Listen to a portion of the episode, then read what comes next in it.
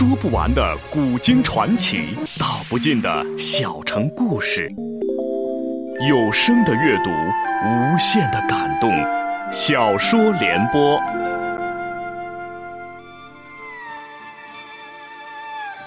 三国末年，司马氏把持魏国朝政，不惜私养死士，以暴力暗杀政敌。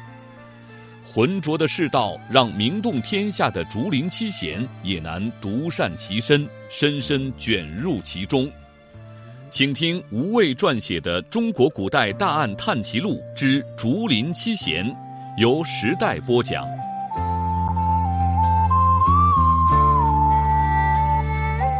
汉灵帝崩后，先是何皇后所生嫡长子汉少帝刘辩继位，董卓篡朝掌权后。改立刘协为汉献帝，自登上皇位之时，汉献帝便沦为权臣的玩物。虽然他亦心怀大志，在皇后福寿的协助之下，巧妙利用武将董承之人，逃出了董卓部将的挟持，便又为曹操控制。汉献帝不甘心为傀儡，曾先后几次密令旧臣除去曹操，结果事情败露，徒令多人丧命。包括皇后福寿及两名皇子在内。之后，汉献帝被迫立曹操之女曹节为皇后，从此内外均处于严密之下，再也没有任何反抗的机会。这个做了大半辈子木偶的皇帝，不仅复兴汉室无望，最终连自己也没有摆脱被取代的命运。公元二二零年十月，汉献帝被迫告祭祖庙，宣布退位。并将象征皇权的喜寿诏册，包括代表至高无上地位的传国玉玺一并奉交给曹丕，名为禅让。禅让是中国古代历史上统治权移交的一种方式，即皇帝主动将地位让给他人。上古尧舜禹时期，政权交接就是采用禅让制度。即皇帝死后，不是将地位传给自己的儿子，而是要传给众望所归的圣贤。接受禅让的人，必须是道德上的完人，需经过四月的讨论、推举及政绩的考验后，才能执掌政权。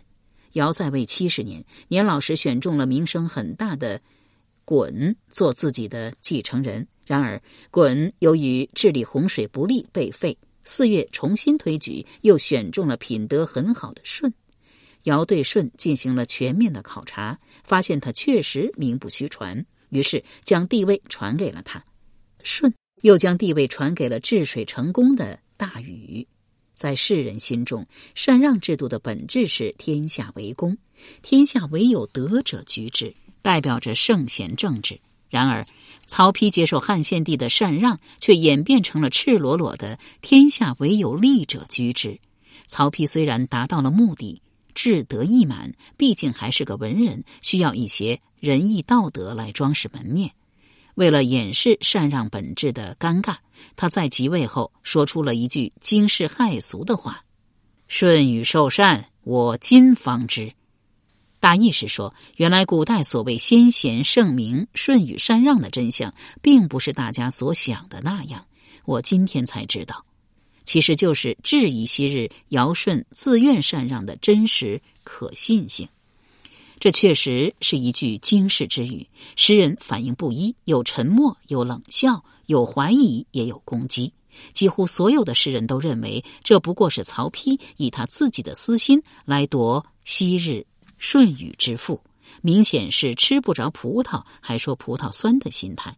虽然之前《韩非子》中也曾怀疑尧舜、舜禹禅让的真实性，说舜逼尧，禹逼舜，汤放桀，武王伐纣，此四王者，人臣视其君者也，而天下誉之。但曹操却是中国历史上第一个公开质疑尧舜禅让真实性的皇帝。在儒家学说中，上古是一个淳朴而美好的时代，执政者采取和谐谦让的禅让制度。大圣人孔子更是赞其为大道之行，天下为公。曹丕这句话虽然本意是粉饰自己继位的正当性，但另一方面也是对儒家学说体系的重大否认。离奇的是，六十一年后，西晋太康二年，也就是公元二八一年，有盗墓者盗掘魏国古墓，挖出数十车竹简。这批沉寂地下五百余年的竹简，后被整理成一部史书，名为《竹书纪年》，被认为是古代唯一一部未遭秦火和儒家篡改的编年体通史。其中十三篇纪年，详细记载了自尧舜禹汤到春秋战国时期魏国的史事。关于尧舜禅让的记载，则与孔子系统整理过的《尚书》大相径庭，倒是支持了曹丕的说法。里面提到：“西尧得衰，为舜所求；舜求尧，复眼色丹朱，使不与父相见也。”意思是舜发动了一场政变，囚禁了尧。及其太子丹朱公然夺取了帝位，又提到舜上台后立即铲除了忠于尧的四大重臣共工、欢兜、三苗、衮，这才巩固了政权。这一处倒是与《尚书》所说的“尧使舜嗣位，正月上日受忠于文祖，留共工于幽州，放欢兜于崇山，篡三苗于三危。”即滚于羽山，四罪而天下服吻合。至于之后，舜禅位于大禹，是因为大禹治水建立了不世之功，万民拥护，舜不得不让出天子位。且不说竹书纪年是如何以冷酷的笔调揭露了儒家虚伪的为尊者事，单说曹丕的这句“禹舜受禅，我今方知”。也足以颠覆儒家的上古史学体系。这一切都充分表明，儒学的节操学问在这一段时期似乎变得无用武之地。他已经陷入了某种无能为力的困境，而这种困境也正是日后阮籍、嵇康等魏晋名士们的困境。于是，在赵立三让之后，曹丕坦然接受了汉献帝的禅让。于公元二二零年十月二十九日升坛受禅，就此登上了皇帝的宝座，是为魏文帝，并改国号为魏。建元皇初定都洛阳，同时追封曹操为武皇帝，庙号太祖。至此，东汉王朝正式灭亡，共历十二帝一百九十五年。此时的曹丕意气风发，无论如何都料想不到，不仅他自己是个短命皇帝，只在位六年，而且其一手开创的魏朝亦成为中国历史上又一个短命王朝，仅仅存在了四十五年，便为司马氏所终结。而始作俑者，正是被其父曹操强行征召出世的司马懿。对阮籍来说，新皇帝登基并不是一件坏事。魏文帝曹丕是他父亲阮宇生前交往密切的文友。阮宇死后，曹丕怜悯阮籍母子孤弱，还特意写了一篇寡妇赋，序中称：“陈留阮远于与余有救，薄命早亡，每敢存其遗孤，未尝不怆然伤心，故作思赋，以叙其妻子悲苦之情。”序中所提遗孤，便是指阮籍。曹丕看在故交老友份上，对阮籍母子素有照顾，而今他当上了皇帝，局面只会对阮籍更加有利。然而，正是黄初元年这一年，少年阮籍开始怀疑他治平天下、积极进取的理想。随着时间的流逝。失落感和压抑感越来越强烈，他开始慢慢的明白了，即使乱世出英雄，那样的英雄也不一定会是他这种人。苍天乃死，百姓颠沛流离，时不果腹。当权者只知道争权夺利，铲除异己，叫天下有识之士如何建功立业，又如何忠君忧国。实际上，乱世中没有英雄，只有成败。最终得势的只是小人。正因为有这样透彻的觉悟，十一岁的阮籍下定了绝世之心，以天下为己任的豪气开始在他身上消退隐去。曹丕代汉自立为帝事件本身彻底击破了儒家的仁义礼智信。而先秦诸子中，以儒道两家视野最为开阔，思想也最为深邃。既然儒家学说失去了诱惑力，道家学说开始进入世人们的视野，阮籍理想仕途受挫后，也开始由研读儒家经典转向老庄之学，试图超越现实，从清静无为中去寻求精神世界的宁静。然而，对于自小胸怀大志的阮籍而言，这无疑是一种巨大的矛盾。超越中自有一种沉重，也就此埋下了他一生在理想与现实间踌躇摇摆的种子。处在一个动荡、伪善。龌龊的时代，世人命运流离，面临理想破灭、道义沦丧的现实境遇，其精神创伤和内心痛苦是不待言的。因少家孤禄，母兄渐交，委屈彷徨的心事无人诉说，悲观与绝望的情绪与日俱增。阮籍逐渐由志气宏放变得任性不羁，或闭门侍书。累月不出，或登临山水，今日忘归。他甚至开始有意放荡自己，流露出性格中极为孤傲、怪癖的一面，经常酗酒无度，笑歌伤怀，独寐五言。又时常单独驾驶着车马，率性随意行走，到无路可走时，便失声痛哭一场，落落寡欢的站立半天，再沿原路返回。穷穷竭力，甚是可怜。诗人对其行为很是不解，多谓之痴。由时代播讲的吴畏撰写的《中国古代大案探奇录·竹林七贤》正在播出。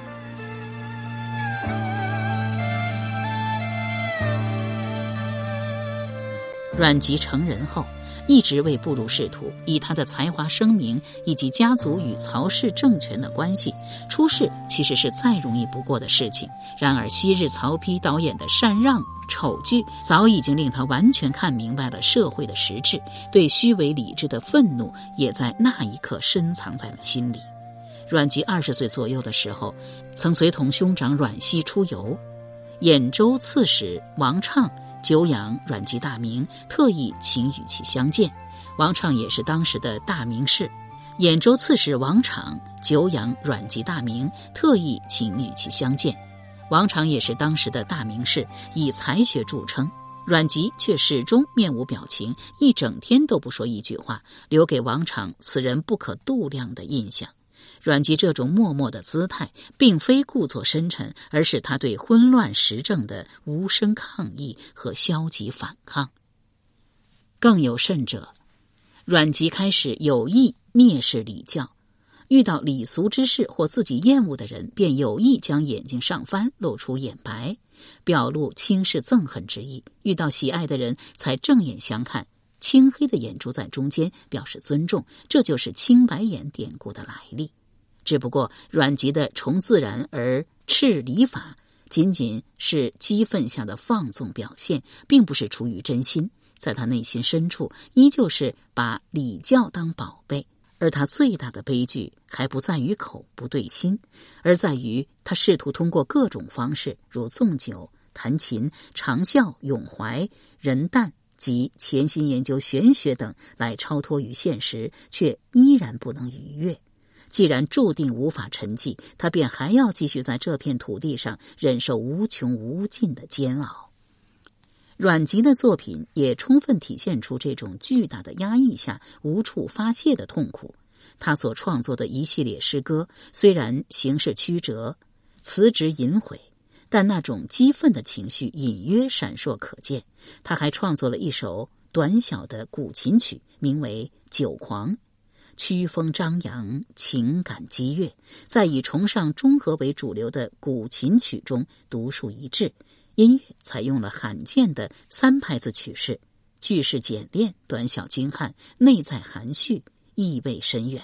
神奇密谱中解道：即叹道之不行，与时不合，故忘事虑于形骸之外，托心于酗酒以乐终身之志。其去也若是，岂真是于酒耶？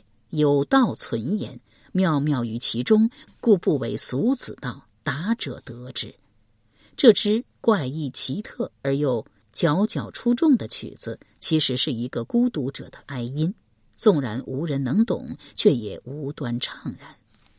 个人之命运际遇，始终依附于家国兴衰。阮籍的孤独也仅仅是时代的孤独。就情趣相投而言，他甚至有六个志同道合者，即众所周知的竹林七贤。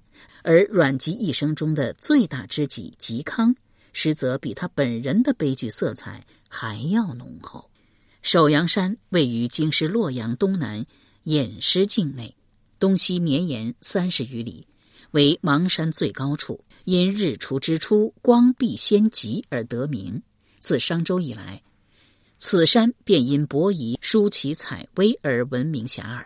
伯夷、叔齐是孤竹国国君之子。孤竹君死时，一命幼子叔齐继位，而叔齐认为伯夷是长子，遂主动让位给兄长。伯夷却认为父命不可违，不肯继位而逃去。叔齐也随其逃走，王位便由中子继承。周武王姬发起兵讨伐商朝殷纣王时，因父亲周文王姬昌新去世不久，遂车载周文王牌位行军。伯夷、叔齐拦在队伍前，扣马进谏道：“父死不葬，原籍干戈，可谓孝乎？以臣弑君，可谓忠乎？”言外之意，暗示周武王对父亲不孝，对纣王不忠，为是欲杀二人。姜太公阻止道。此亦是也，只命人将伯夷、叔齐赶走。历史大势不可阻挡，周武王仍然讨灭了商朝，天下宗周。伯夷、叔齐耻食周粟，便隐居于首阳山，采薇而食，极饿且死。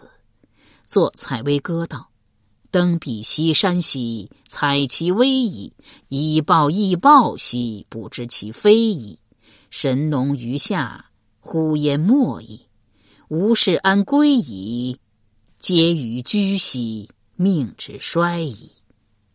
哀叹神农余下的太平盛世转瞬即逝，自己生不逢时，而天下之大竟无容身之地，最终饥饿而死。由于伯夷、叔齐兄弟是以家庭内部唱孝、庙堂之上唱仁来反对武王伐纣，在周朝建国后，宁可饿死。也不愿为周朝出力，在中国历史上被称为舍身取义的典型，历代对其推崇备至。孔子称二人求仁而得仁，是古之贤人。唐代韩愈、柳宗元都曾撰文加以颂扬，唯独西汉名士东方朔不以为然，认为贤者居士与之推移，不宁至于物。而伯夷、叔齐二人固守灭亡事物不变，只能是古之渔夫，算不上贤人。无论伯夷、叔齐身后评价如何，二人饥饿之下随口吟诵的《采薇歌》成为了不朽名作。两兄弟的个人历史性悲剧，亦令首阳山蒙上了浓重的人文色彩，成为河洛一带首屈一指的名胜之山。文人雅士兴之所至。多爱登临此山，或是独自探幽访胜，或是与友人宴饮游乐，甚至多是失意之事。心情激愤之下，亦奔赴首阳山痛哭呐喊。即使因为某种不便，一时无法亲身登山宣泄，也要遥望首阳山抒怀。大名是阮籍的《首阳山赋》便是因此而来。尽管首阳山是一方胜景，毕竟远离市镇，人迹罕至。但这里居然也开有一家小小的酒炉，名皇宫酒炉，位于南山口竹林边。店家狄希本是中山人士，擅长酿酒，在当地颇有名气。多年前，不知何故抛弃家小，离开故乡，南下来到洛阳，依旧以酿酒为生，开了一家酒炉。因其酿酒之术学自黄姓老者，故名皇宫酒炉。诗人多不解，狄希既酿的一手好酒，为何独独将酒炉开在偏僻的首阳山？而来到酒炉亲眼见到，便立时能够理解狄希为何选择了此处。是因位置风光极佳。首阳山山阳有一片竹林，丛黄茂密，平远幽深，连绵万顷。一条蜿蜒小路穿过其间，还有一道。浅溪汀迂回盘曲，朔潺潺溪流而上，到尽头时，豁然一潭清水，绿波荡漾。有竹篱小桥通向半坡，坡上临流房屋数间，正是皇宫酒庐，依山傍水，石竹如画，尽幽居之美。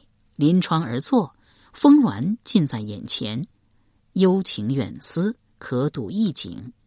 春山烟云明没人心心，下山佳木繁阴人谈谈，秋山明净旷荡人淡淡，东山昏霾。异色人寂寂，当真如处画中，令人乐而忘返。兼之狄溪取山溪源头活水，配以秘法所酿千日酒，风味格外独特。今年下来，竟也有了不小的名气。不少洛阳市民甚至专程寻来皇宫酒炉饮酒，临走还不忘孤上几坛带走。传闻大名鼎鼎的竹林七贤昔日相会之时，亦选中了皇宫酒炉作为日常聚集处。竹林七贤之竹林，即指首阳山山阳竹林。甚至有流言说，七贤中的嵇康、向秀、刘伶几人均在首阳山竹林附近置有别业。除了风光秀丽之外，更多的则是因为贪恋皇宫酒炉的美酒。向秀、刘伶倒也罢了。嵇康是名闻天下的才子兼美男子，更是本朝驸马，皇亲国戚，娶了沛王曹林之女长乐亭主为妻。不少人仰慕其学识风度，希冀能结识相交，哪怕见上一面也是好的。